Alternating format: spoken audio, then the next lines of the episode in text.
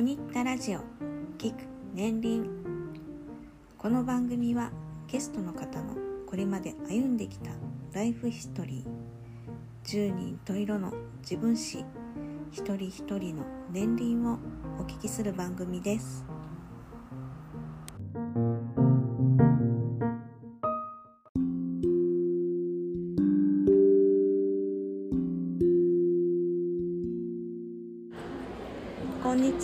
ちは、キク年輪お久しぶりです。コニッタです。えっ、と今日はお久しぶりなんですけど、番外編としてちょっとお友達を呼んで、えートークを今日はしてみたいと思います。で今日はちょっといいラウンジでおしゃべりしてますので、ちょっといろんな音が聞こえるかと思いますが、そちらも楽しみに聞いてみてください。じゃ今日のゲストなんですけど、お友達のかえさんです。こんにちは。こんにちは、かえです。よろしくお願いします。かえさんと私は共通のこととしたらタロットをやっているという共通がありまして、まあ、他にも共通点としたら同い年で、えー生まれ月もちょっと近かったりとかして、まあ、ちょっと似たような人生も歩んでるかなっていうところで、そうでなんかこうお友達というより前世では姉妹だったんじゃない？と私は。ちょっと思っていまして、まあ、ちょっと今日は楽しくおしゃべりしたいと思います。よろしくお願いします。よろしくお願いします。じゃあ今日はちょっと事前にインスタのストーリーの方でちょっと最近気になることとかこう私たちに聞いてみたいことないですかっていうことでアンケートを取りましてちょっとそのアンケートをもとにですねちょっとトークしてみたいと思います。じゃあまずですね、えー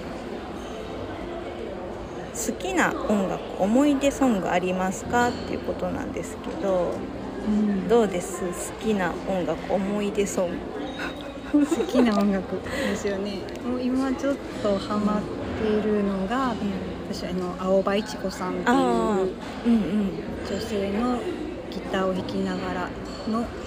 えー、と歌を歌う方なんですけどもの世界観がすごい好きでうーんハマってます。けいこさんもうんうんすごい好きね。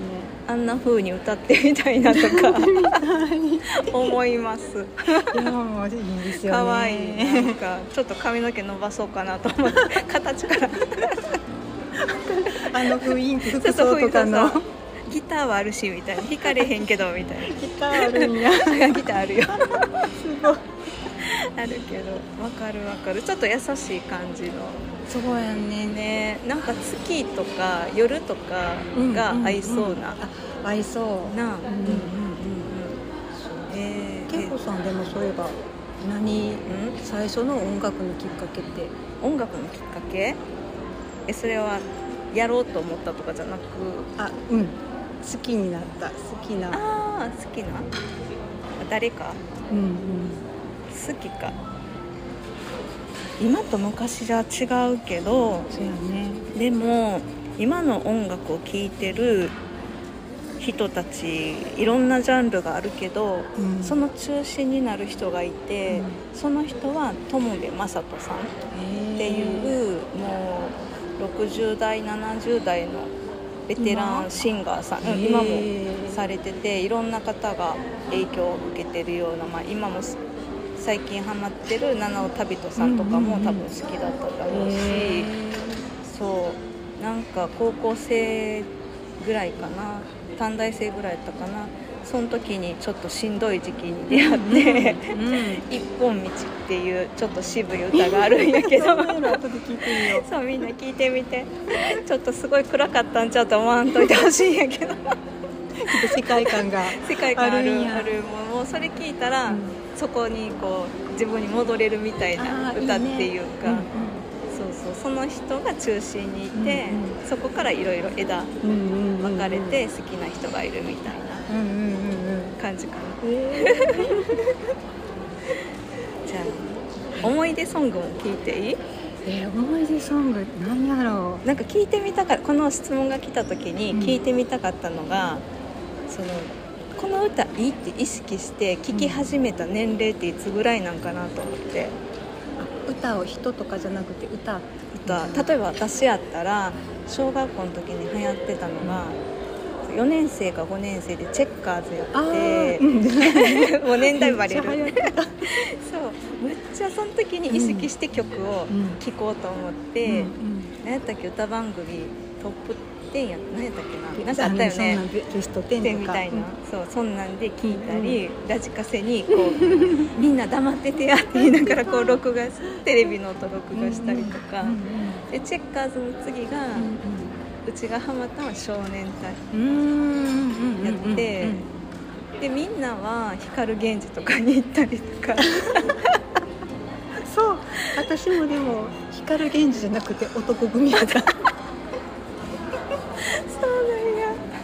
復活したな今年。そうなんや、うん、なるほどな。えまずそのルートでいくと、うん。意識して歌って聞いたの誰やった聞いたのはあでも聞いたの一番最初は斎藤由貴やったの、えー、小学校の時に。そうなんや。卒業とかじゃ卒業とか。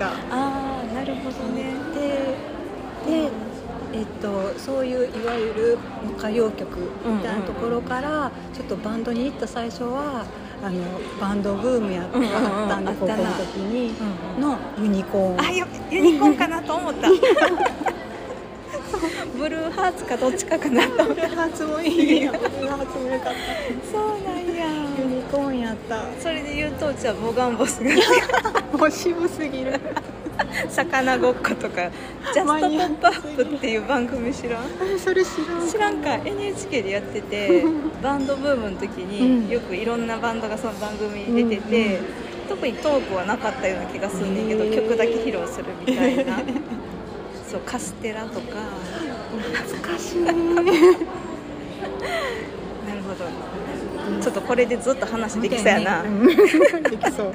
じゃあ次も聞いてみようか、うん。じゃあ次は美味しいお茶コーヒーの入れ方とかよく考えるかなって書いてあって、はい、どうです？なんか最近よく飲んでるお茶とか何かあります、うん、飲み物ハマってる飲み物とか。毎朝、うん、えーと、仕事前にカフェオレを飲むっていうのが最近のパターンなんやけど、うんうん、なんかそそれでと豆の引き方とかそういうのに今ちょっと興味は出てきてる感じです。うん。美味しく入れれたらいいよね。そうね。ね。わかる。うん。そうなんかみんながそういうコーヒーの入れ方とかにハマっていくのがちょっとわかる気が、ああ飲み比べて味が違う、うん、確かにな結構そうあります？最近そうやな。美味しいお茶。コーヒーの入れ方。うん。なんか一時中国茶屋さんで働いてた時があって、うん、でだから中国茶もすごい好きでうんうん、で今あのウーロン茶があるから、うん、それをこう美味しく久しぶりに入れてみようみたいな。えー美味しくか。そう入れ方があるんやねあるあるけど茶器も家にあったりするけどでも子供がいると割れ割ったり嫌やからすごい奥にしまってたのを、最近子供も大きいからちょっと出してきて、ちょっと入れてみたりして、すごい香りがいいから、それを幸せ。幸せみたいな香って幸せみたいな。いい時間やね。そうそうそう。そうなんかな。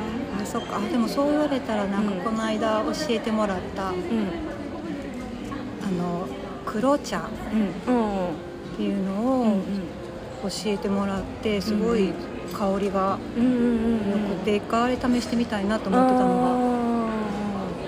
あった。いいね、うん、そう新しいお茶とかいいよね、うん、いいね、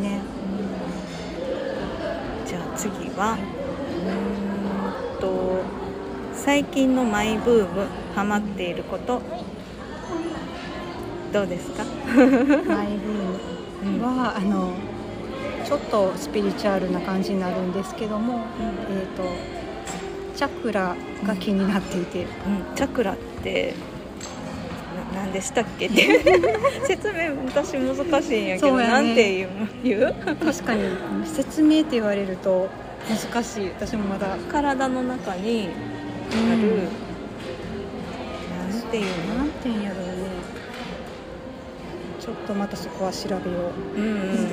まあポイントみたいな。ね、最近でもヨガとかもうんうんうんあるから、結構耳なじみは大難チャクラを意識してみたいなとか。うんそうそうそう。それが気になっててちょっとなんか今知識を増やそうとしてるところ。うーん。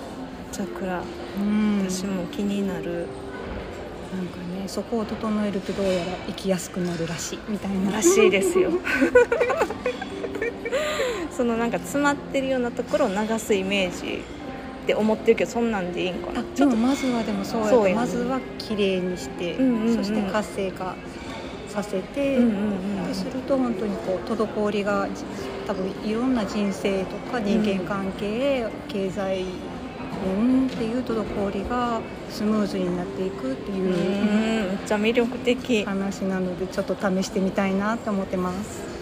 なんかさっきちょっと話してそれ自分でできるっていうのがうん、そうそう。いいよね。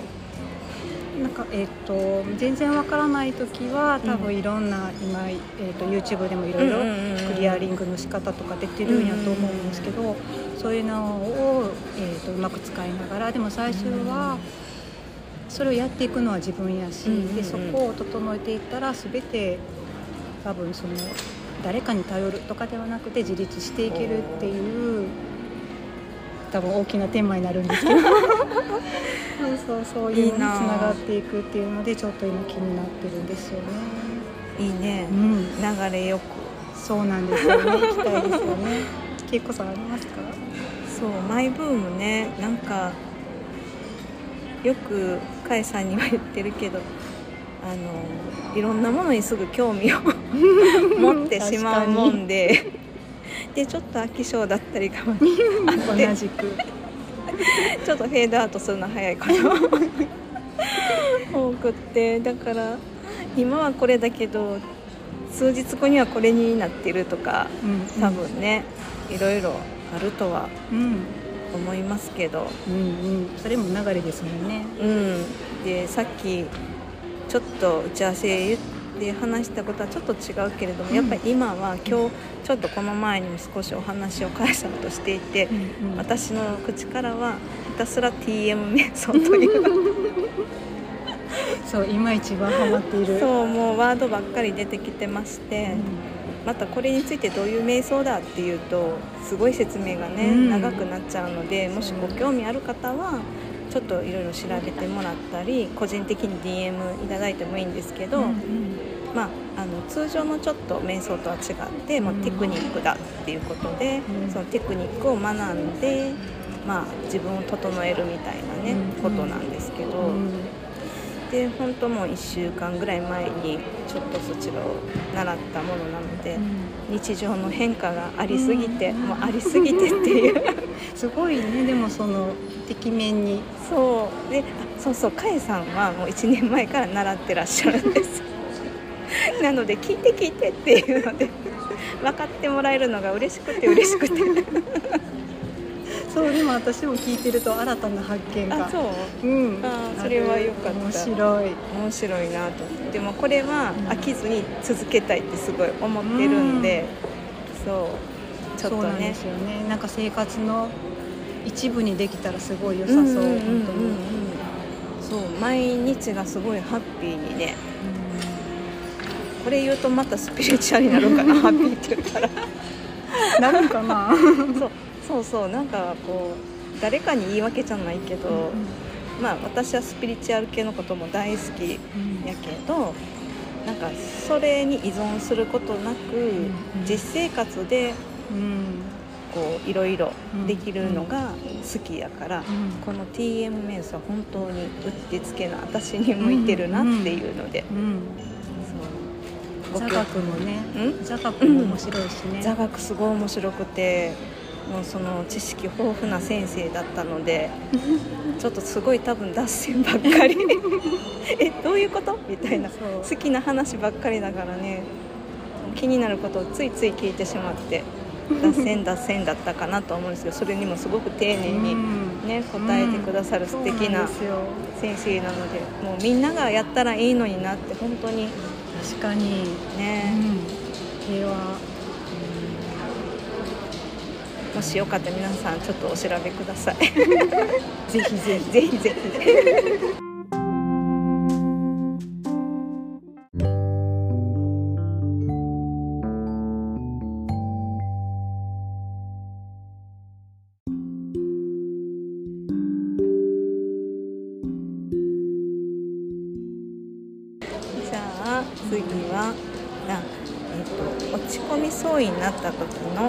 気分の上げ方自分の機嫌の取り方。これって個人差すごいあると思うんですよね。そうですよね。うん。そう。でもさっきちょっとその打ち合わせで言ってたみたいに、私も、えー、と昔はどもっとやったと思うんやけども、うん。落ち込んだ時は、落ち込みモードの音楽を聴いたり とことん。とことん。してうん。うんなんか落ち込む。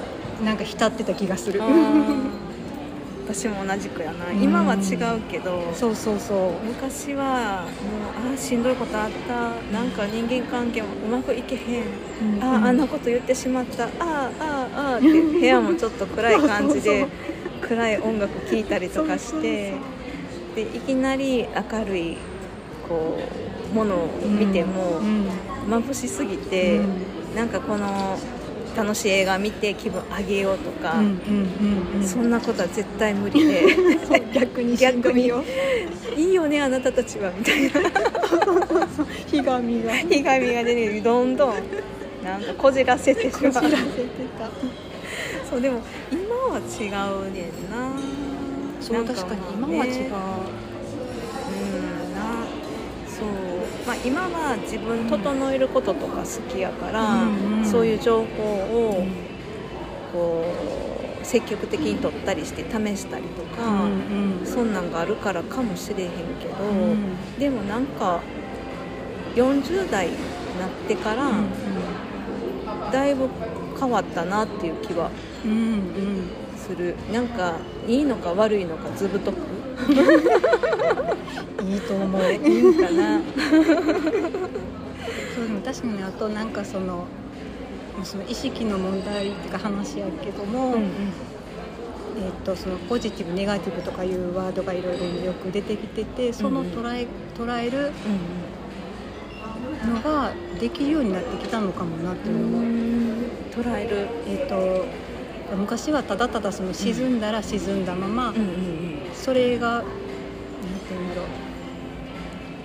こう違うも違うこう俯瞰してみることは全然できひんかったんだけども、うんうんうんそれを今ちょっとずつ俯瞰して見れるようになってきたんじゃないかなっていう。なるほどね。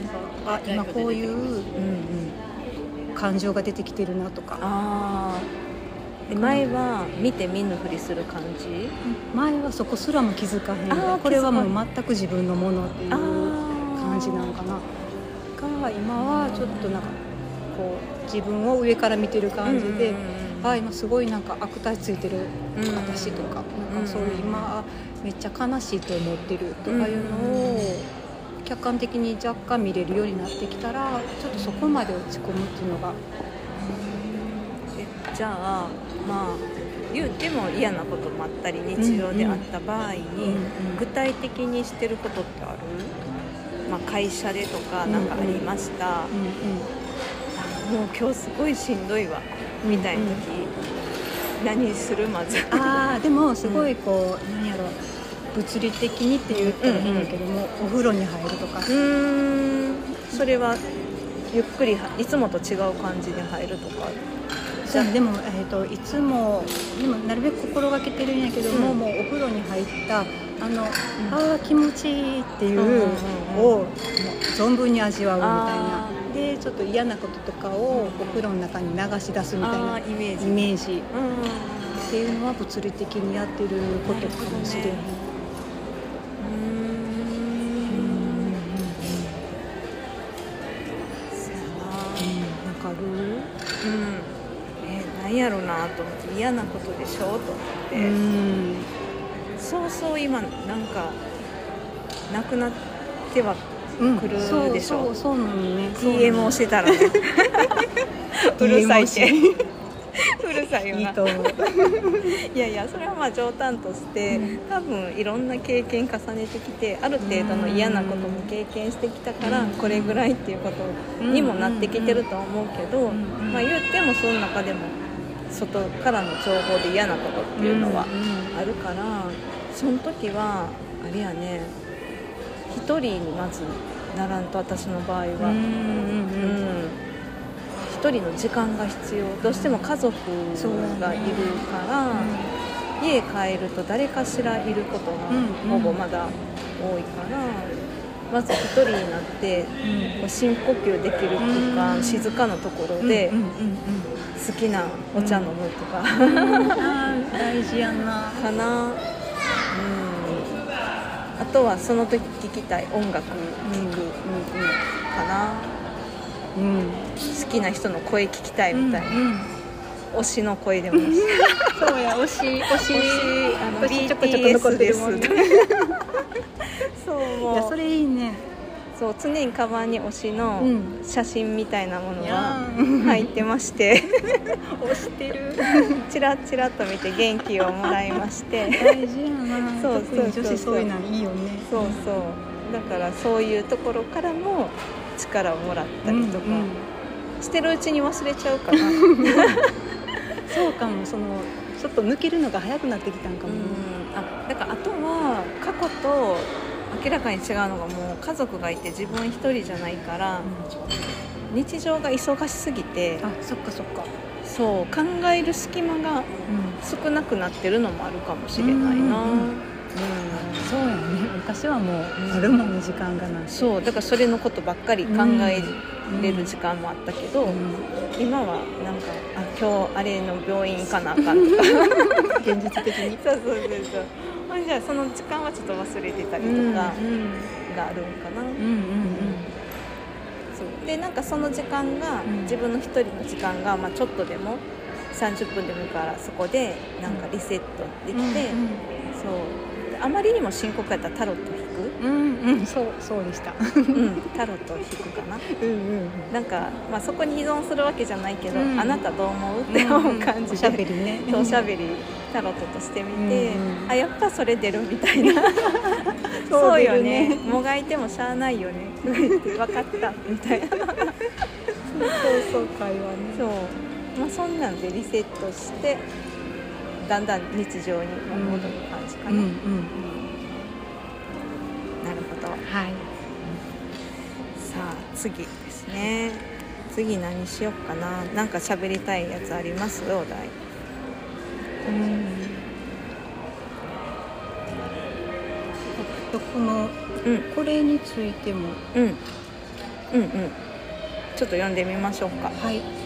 じゃあお金のことっていうことでちょっと長めにもらってるんですけど、はい物価も上がり子どもたちが大きくなるにつれ物入りにもなりますしでも心を豊かにするためにもお金を使いたい。うん旅行とかアート鑑賞とか娯楽とか。今は私は専業主婦です。いずれ働くならどんなことでもいいわけでなくやりがいを感じられることがしたいです。というはい。お便りいただいてまして、うんね、どう思いました？これ、あでも素敵ですよね、うんうんうん、ちゃんと自分のやりたいというかこう流せれるわけではなくってう。そう物価も上がりましたしね。そう。やっぱうん。お金ってみんな考えるというか悩む点うんには出てくるよね。なんかきっとなんかこう一番そういう分かりやすい物質的なものなのかなとも思うんですけど。そうやね。そう、まあ、だからといってねなんかじゃあ使わないで我慢するって言ったらそれこそなんかいろんなところに滞りも出てきそうだし本当にそう。アートとか。使いたい。心を豊かにするために使いたいっていうのはすごいすごい同感です。なんかお金についてこう、まあ、日々使うじゃないですか、はい。自分でも、うんうん。なんかこう基準とかあります？自分の中でこれには大体こういういくらぐらいだあこれ高いなとか。例えばうんと、まあ、外で何か飲み物を買おうと思います、うんうん。コンビニで100円のジュースかお水かお茶か買う、うんでもやっぱスタバうんうん行きたい。あでもスタバ高いな。これは我慢するとか、うんうんうんうんうんなんかその日常の中で、うんうん。ここは削るけど、うんうん。ここは出すみたいな、あります、うん。あーでもなんやろもう最近はえっ、としたい方気になる方を優先するっていうのを大事にはうん。してる。許す限り。そう許す限り。もちろん。もちろん破産してもね ちょっとそれはそれ難しくない。許す限りって今は許せるけど、先許されへんかもなみたいな。うんうんうん部分のラインってあるやんか、うん飲み物ぐらいのあれと？飲み物まあ飲み物食べ物にしようか。日常の。あそれが積み重なると、うん。まあ、その日はそのちょっといつも高いかなっていうものがあうんうん。買えたとして、んでもそれが続くと、うんちょっとあれ使いすぎって、うん。うんまあそれはその時にじゃあせその選択にはならないってことなんかなその先っていうか。そうやね。なんか例えばあのスーパーに普通に買い物に行った時とかも、多分優先してるのってもちろん値段も見るんやけど、うん。例えばなんかこう添加物の入っているうん。すごい安いものうんと添加物が極力少ないとかないとか。うんっていうでもやっぱり値段お値段はしてるよねっていうのであれば一応悩む悩むっていうか、うん。けどもゆくゆくどっちって考えたら体にいい方っていうので選ぶようにはしてるけどもそのまあガチガチにならないようにしつつうんうんでもやっぱり極力あの避けたいものは避けてっていう方でそういう面では確かにエンゲル係数高いかもなっていうのはあうすうす思うのは同じかもしれんうちもそこ高いねんな。そうそこ高いね お野菜とかもそうそうそう。そうやになんかよく他の人も言ってるけど無農薬ちょっと高いです、うんうんそれを少量取るのがいいのか、うん安くても量を取った方がいいのかとか、うんうんうんでも栄養価はこっちその安い方はないんじゃないとか、うんうんうん。でも今のお野菜そもそも栄養そこまであんのとか もうそこ言い出したら分からへんけど。ねん。もうなんかああもう考えるの面倒くさい。みたいなそうそう。そう。そうだんだん面倒くさくなって。てくる。でもやっぱ同じように食べ物とか、うん。その言うても高いてもそこまで極端な高額なものじゃなかったらそうやってできるうんね確かに、じゃあ次ちょっとまあお金がかかること、何最近やとどんなことになんか悩むポイント？そのこれにお金出すああえっと何やろなお金出す。じ洋服とかじゃなくてもっとその例えばうん。ちょっと気になるうん。公園じゃないけど、えっとあ学びの場だったりとかっていうのはあ、今今までで多分一番出した金額は30万とかやったと思うんだけどそれ学びのための。学びのための。それは何？一日でじゃなくてあ何日間かっていうやつ？そうそううんうんうん。そうそうそうそう。やって出したことがあるけども、うんうん。割にえっ、とそやね。なんかそこのぐらいまででどうしてもやりたいに気になったって言ったら、うんどうにか区民うーん。それはもうやりたいっていう気持ちを優先してうん。そこで何回も問いかけるさすがに30万とかはやんね。ちょっとかんあのなんやろ問いかける。そうやんね。かける。そうやんね。でももうやりたいんやんな。って言ってそうやな。なんか学びって食べ物は物で形物質があるけど、うんうん。学びってうんなかなか形目に見えての形っていうのはうんうんないから、初めてそういう投資する時ってうん。ドキドキするよドキね、ドキする。本当に大丈夫かな？みたいなね、うんうんうん。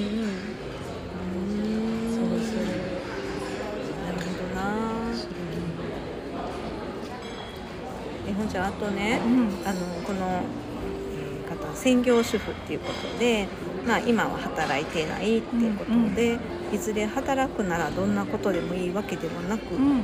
やりがいを感じられることがしたい、うんそうよねってすごいうんうん。思うねやけど、うん。今働いててどう？と思って。ああなんていうんやろえっ、と。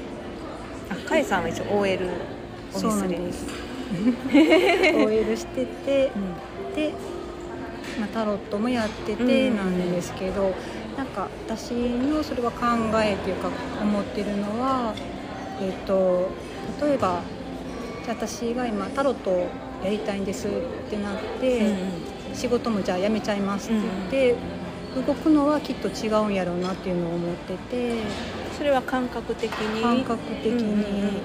で例えばだからじゃあまあ今何もしてません。働くっていうお金を自分で稼ぐっていうのはしてません、うん。うんででも、えー、とやりたいことがあるけどもそれがあまりにもちょっと遠い先のこと。うん。で先っていうかあのと自分には今の自分にはすぐには難しいこと。とかやと、例えばお金を稼ぐっていうなんていうのちょっとスピリチュアルじゃあれなんですけど周波数じゃない、みたいなこと。うん。そこにまず慣らしてみるっていうのもいいのかなと思ってそのお金を得るっていうのに、ことになれる、うん。そのタロットに関してじゃなくて。あじゃなくてじゃなくてただ普通に何かのバイトなり、でも全然いいからまずその、えー得ることお金を得るって私は得れるんやっていうところに慣らしてみて、っていうのでどんどんそういうこうちょっとした積み重ねで、そのやりたいことに近づけていくっていうのが案外早いんかなっていう気はなんか最近してて。なんで自分もあのやりたいことっていうのがあるけども、うん。今じゃあ仕事を辞めて場合って収入がなくなったら生活が普通にできなくなるまでのそこのなんかこう楽さっていうかこうまではせずにまずはここは安泰で自分を安定させながらからでないと多分できひんことでもあるしうんお相手があってさせてもらってるっていうこともあるんでまず自分の安定を大事にしながらもそれがなんかこう流れで今タイミングかなってなったらやめるっていうこともあるのかもけども、今の時点ではそれはもう考えてなくてっていう感じなんで。うんうんうんでも最終ちゃんとこう目標っていうか目的みたいなのがあるとすごいいいなっていうのはうんうん感じます。確かに。うん、ケイコさんは？いやさっき聞いててうんうんと思ったのが、うんうん。私ももともと子供出産後は専業主婦でしばらく来てて、で、まあ、5年ぐらいしてからちょっとそろそろと思い始めて、でまず家の近所のスーパーの、ができるっていうので、うん。面接行った。うん。やけど落ちたんですよ、っていうのがうんなんで落ちたかっていうと、うん。結構まあ仕方がないなと思ったけど、うん。お盆とうん。年末年始1日は入らないとダメですっていう。いやーちょっと子供まだちっちゃいしな、うん。無理やな、うん。それは無理ですって言ったら、うん。まあそれで、うんそっかなかなか厳しいんやな世の中と思って。ちょっと舐めてかかってたんよまあいけるやろみたいな。そうやレジレジいけるやろと思ったら、まあ、私舐めてたと思ってそうよねって働くって大変よねってその時に思って、そっかと思って考え直して、じゃあまずそういう、まあ、休まなあかんところをまず出して、うんうん。そこでも大丈夫なところを探そうと思って、で働いたところがあって、で働いたけれども、それはなんかお茶屋さん関係やったけど、うんお茶の工場みたいなとこあったかな。へだけど少人数でボスがいるところでー ボス。長年のボスよ。怖い。でその人の直属下でやらなあかんくて。すごいね。すごいん。よ工場ってでもそこまでライン作業ではないけどなんか1時間に何個ぐらい作らなあかんみたいななんかちょっとあんまり細かく言うとあれやからあれやけどじゃあまああの結構スピードいるんやけど、うん。私スピード速いの苦手で。多分わかるやろ。ちょっとわかる。そうやねなんかふーんってこうぼーっとしてるのが好きやから、うんまあ、それ仕事でそんなんはぼーっとはしないけど、うんうんまあ、そこの仕事は特にそんなことは、うんまあ、許されず、ん常に何個やってるんかなって見られてるような環境で。そうあーこの人の下で辞めはる人多いの分かるなみたいな。なるほどって。そうまあでも世の中厳しいっていうの分かったから、ちょっと頑張るかと思って、でしばらくやってたけど、結局子供が病気とかなっちゃって、うん。休私が休まなあかんこと増えて、うんうん結局ちょっとこう子供の病気が長引いたからうん。辞めたっていうのがあって、でもなんかさっきの甲斐さんの聞いてたら、うんまずそこで収入を、まあ、久しぶりに自分が働いて得た収入っていうのは、なんか久しぶりやったから、なんかその収入を得るっていう感覚を味わったよね確かにと思って、うんだから次選ぶのすごい慎重に。めっちゃしんどかってそのお茶屋さんが。しかも私身長低いからちょっと台が、とか。あーそっかそっかそういうのも。そう。でなんか結構重たいうん。茶葉とかも運ばなあかんくってうなんだで結構上のフォーカスのドンみたいな。そっかそっかそう。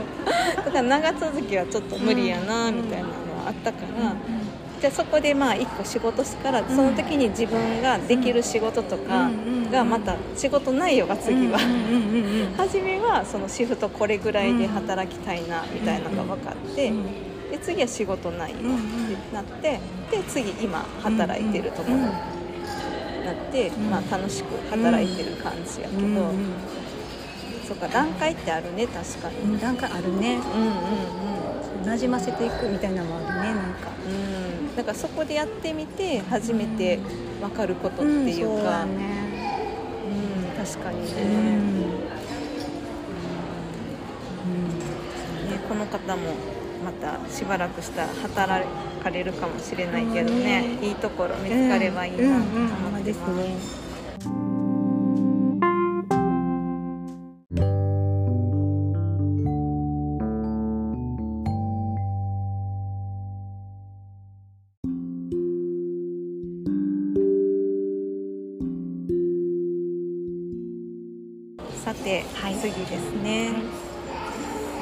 全部お話ししていいかこうちあょっとこうね最近よく考えてることっていうので、うん。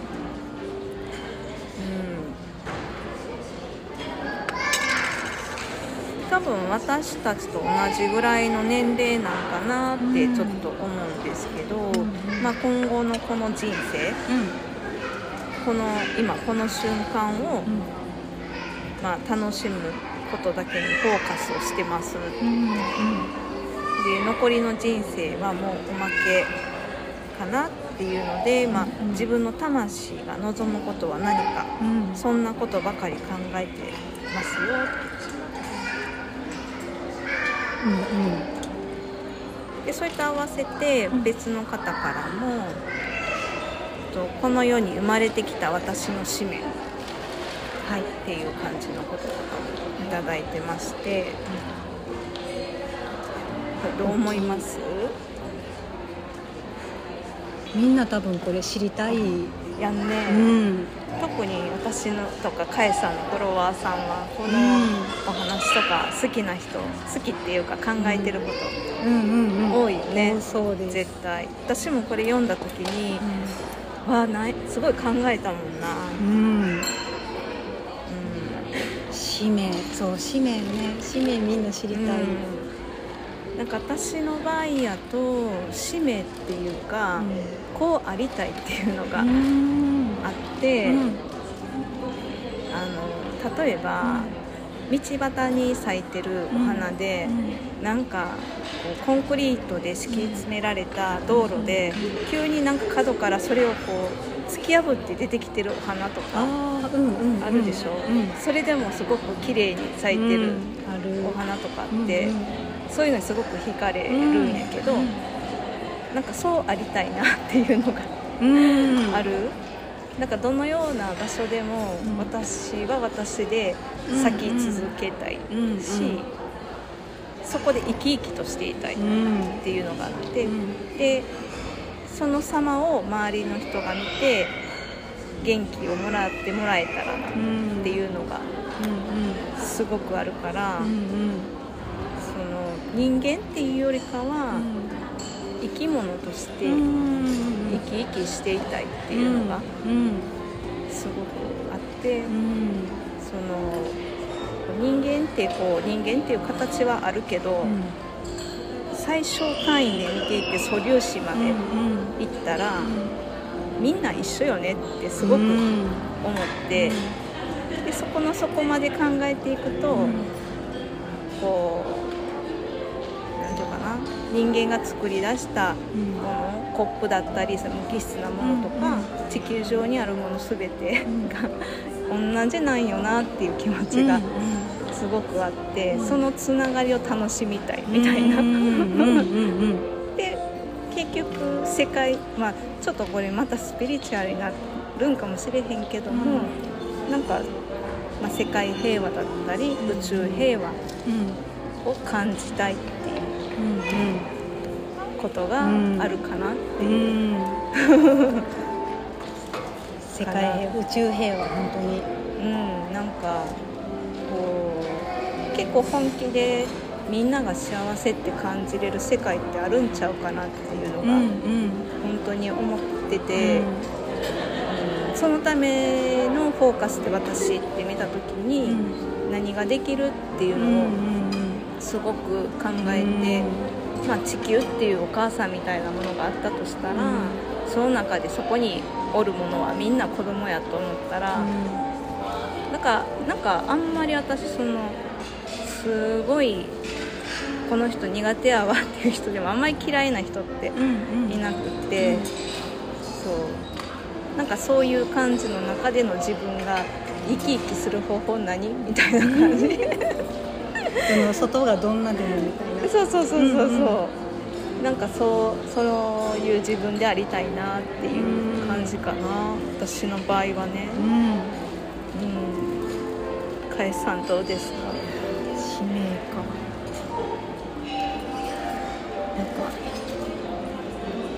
まず何て言うんやろ。その自分を知るみたいなところを掘っていったっていうちょうどなんかワークをしたことがあって、うんうん、その人生で、えーと、起きた自分にとっての大きなターニングポイントっていうのか、うんうん、そこから掘り下げてってまず自分自分の望みっていうか自分の資質みたいなのを見つけていく作業をしたっていうのがあるんやと思うんですけど、うん、そこからの、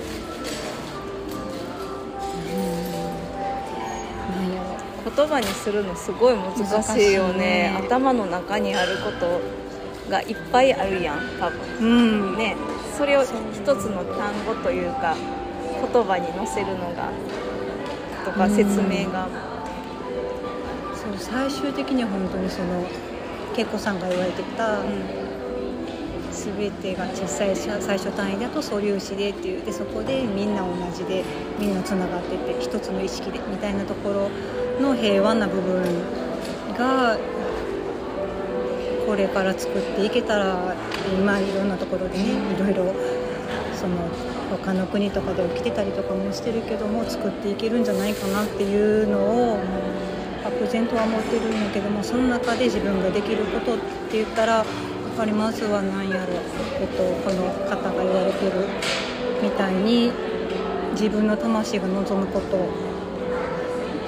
なんですけどそう自分が何が好きなのかとか自分が何を喜ぶのかとかいうところを知ってて喜ばせていってあげるみたいなところから見つけていけるのかな。だから多分私もまだ完全に最終これが私の使命ですっていうのを見つけられてるかっていったらそうではないんやと思うんだけど。そうそう使命ってなかなか難しいよね、うん、自分で決めれるもんなんやろか。多分決めれる気がする。決めれるのかな、うん、きっと決めれる気がする。こうなりたいっていうのとなんか使命とはまた違うよね。うん当に言われてる望むこと。考えるっていいですよね。なんかこの間ちょっとお話の中である方としてて、うん、その毎日は洗濯の連続だ、うん、なるほど、うん、なんかそれも私がすごく最近最近っていうかもうずっと思ってることやけど、うん、例えば朝起きてまず顔を洗うのか、まずはスマホ見るのか、まず何か飲むのかとか、うん、一個一個自分で決めれることっていっぱいあって、その連続の先に成し得た何かがあるから、その選択するっていうことってすごい大事やなって、本当にね、それを純粋に選べることっていうのが、ちょっと難しい時もあるなと思っていて、意識していないと、親が言ったそのルールに沿ってやってることっていっぱいあったりとか、でそれって長年のことってなかなか抜けなくて。あれこれ違和感あるって思った時に変えようとしたらなんか罪悪感出てきたりとか、うん、なんか一個一個がそこまで考えすぎたら面倒くさくない？みたいな。ことも出てくるんやけど、うんうん、確かに。出てくるけど、うん、食べ物も一緒でその食べたものが将来の体になるっていうのと同じで。一個一個のその選択、うん、ってすごい大事なんやろなっていうのはすごく思う。うん本当に朝コーヒー飲みたいの、うん、それで胃が荒れてないとか。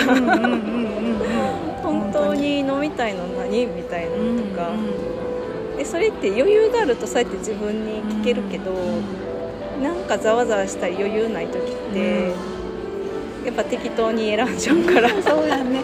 急いでる時とかね。そう。あと今外の情報が多すぎるからどうしても見てしまうけど、うん、そのスマホで、うん、X だったりインスタだったり、うん、いろんな情報あふれてるから、で面白くてつい見ちゃうけどそうそう、うん、それにやっぱり多少なりとも振り回されるからさ。自分の魂望むこと、うん、そうやな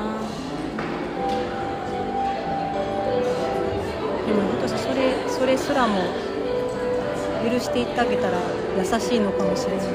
ああなるほどね、うん、確かに確かに、うん、許しましょう。そんな自分も OK そんな自分も許しましょうじゃあちょっとお時間も長くなってますけど最後ですね。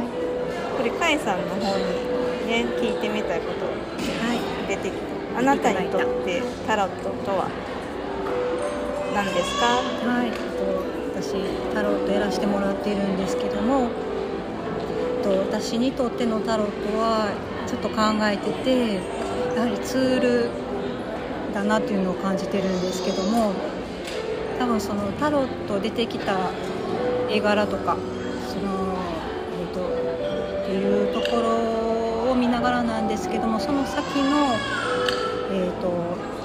見えない存在っていうんですかね、うん、と対話してるそれを使って対話してるっていうイメージが強いなっていうのをやっぱり感じてて、だからそのタロットを使って間にして何を言いたいのかなこの人はっていう感じで。弾いてることがそうですね弾いて読むっていうかこう問いかけてる弾いてる感じがあるんでそその間をつないでくれるツール。が私にとってのタロットかなっていうふうに感じてます。恵子さんもされてますけども。そう。なんかその皆さんってタロットってどういうイメージあるんかなと思っていて、で私とかえさんが習った先って同じやんね、うんうん、だからなんかちょっと優しい世界で読むことが多いんだけど、うん、なんかそれそのタロットの弾き方を学ぶまではやっぱり占いの要素が強いものっていうか、うんうん、当てる当たらないとか、うん、なんかそんなイメージ持ってたけど、うん、なんかいざちょっとやってみると私の中では、あ今までやってたことと同じやなっていうのがすごくあって、うん、っていうのがなんか見るもの全てメッセージっていうことあるけどその昔からこうちょっとこうものとかいろいろなものを見て感じるこうよく言うそのスピリチュアル的な言葉だったりとかそういうのを感じることが子どもの頃からまあ多かったっていうところで。なんかそれと同じやなっていう感じであるものを見てそこからメッセージをもらうタロットの場合はこのカードの出たカードの中からメッセージをもらうっていうので、まあ、よりこう毎回同じこう決められた枚数のカードの中から絵柄を見るので、まあ、メッセージとしては分かりやすいメッセージが来たりっていうのでで不思議なことに当たってしまうと。そうなんかだからこう絶対なくてはならないものっていう感じでは私の中ではなくて、相棒っていうのはまたちょっと違うかなっていうのがあって、うなんかこうツールというか、まあ、一つのツールで他にもまあ、美術館行って絵を見ることもそうだし、うん、なんか景色を見て思うことその時に思うことだったりなんかそれと同じ中での位置づけのタロットでだから一時そのタロットの世界が小さく感じてる時があってそのこのちっちゃなトランプみたいなカードの中でしか景色が見れないけど今までは街を歩いてて歩く中で見てた大きな景色の中からメッセージを受け取ってたからちょっと一時ちっちゃく感じた時もあったけど、まあ、今は楽しく 見ることもできて、で私とかえさん同じ猫ちゃんのちっちゃなタロットちょっと可愛い感じだしね優しい絵がね。そうそうそうそうだからうん、そんな感じかな、うん、そうだね。でもなんかタロットに出会ったから世界が広がったっていうのもあるしそのえっ、とうん、そこからの、えーと、人とのつながりみたいなのもすごい増えたっていうのは私にとっても確かにそうです、そうだ。その優しい世界の方の つながりが増えたなっていうのが。確かに。不思議やなっていう。そうやね、うん、確かにそうそう。そう。やっぱり女性案外好きな人が多いんやろうなと思うんやけどやっぱりちょっと興味を持ってくれたりとかっていうのもあるとは思うしなんかこうその絵柄だけの1対1だけのっていうよりはなんかこう広がりがすごいあったなっていうのをそこ今ちょっと感じました。確かに、うん、同じくです。うん、そうタロットがあったから恵子さんともね知り合ったし。そう確かにね、カイさんは今ねセッションというか、うんうん、オンライン上？今は、えーと、メールとあメール。あとたまにちょっとできる時に対面を少しずつやってます、とても優しいしすごいこうちょっと迷った時とかね、うんうん、あったことなど指針にもなるような一言がもらえたりするのでまたアカウントですね。インスタのアカウントあのつけておきますのでご興味ある方はぜひ見てみてください。はいよろしくお願いします。じゃあちょっと少し1時間弱お話ししましたけど、かえさんどうでした？なんか最初そう大丈夫かなと思ったけどめちゃめちゃ楽しかったです。楽しいよ楽しかった。そうなんかねちょっとここお空に近いすごい高層の場所で、うんうん、それですごい美味しいケーキ食べた後にわほわしながら。お姫様気分で スタートさせたんです。ね。ちょっとこの1年間頑張ったみたいな。本当にね。頑張った。皆さんどうですか？今ちょっとねお忙しい方も。うんそうやね。ね。もう12月入って、うん、どうぞくれぐれもお体ね、うん、ご自愛していただいて、うん、そうですね、また来年楽しみましょう。はい、はい、じゃあ今日はありがとうございました。ありがとうございました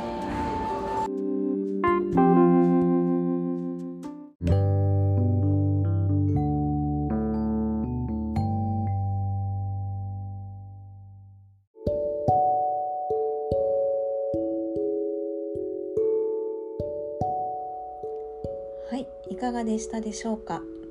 今回はかえさんとのトークの会、えー、トーク会というのは初めてでしたけれども質問いただいたことに対してそちらをお題にトークしていくということをやってみました。なかなか楽しかったですね。